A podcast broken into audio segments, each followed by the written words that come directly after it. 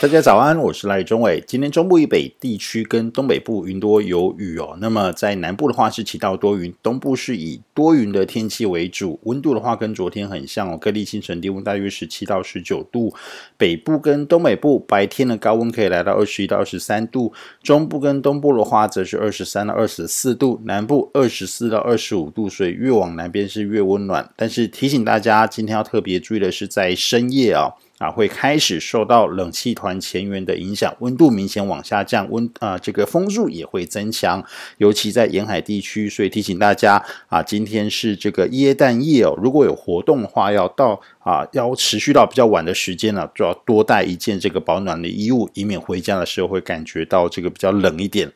那么这波冷气团会为我们台湾带来比较湿冷的天气，预计影响时间会持续到下个礼拜一。那么强度也有机会达到强烈大陆冷气团的等级哦，就是，我们台北市平地的低温是有机会降到十二度以下。那么今天晚上冷气团就会抵达台湾，明后两天到礼拜一是这一波冷气团影响最显著的时候。那么明天开始降温，礼拜天晚上到礼拜一清晨的这个温度会降到谷底。那么中部以北。跟东北部的低温哦，在我们刚刚提到礼拜天到礼拜一清晨哦，是有机会下探到十二到十三度，南部跟东部的话会降到十四到十六度，所以提醒大家要特别注意哦。那么下个礼拜二冷空气就会逐渐减弱，温度会缓慢回升，但是各地清晨还是比较偏凉偏冷，日夜温差会比较大。而且很快的，在下个礼拜五的跨年夜，会再有一波冷空气南下影响台湾。那么下一波的冷空气的强度也是有机会达到冷气团或是大陆冷气团的等级，但是因为还有一段时间，所以还有一些变化的空间，我们后续持续观察。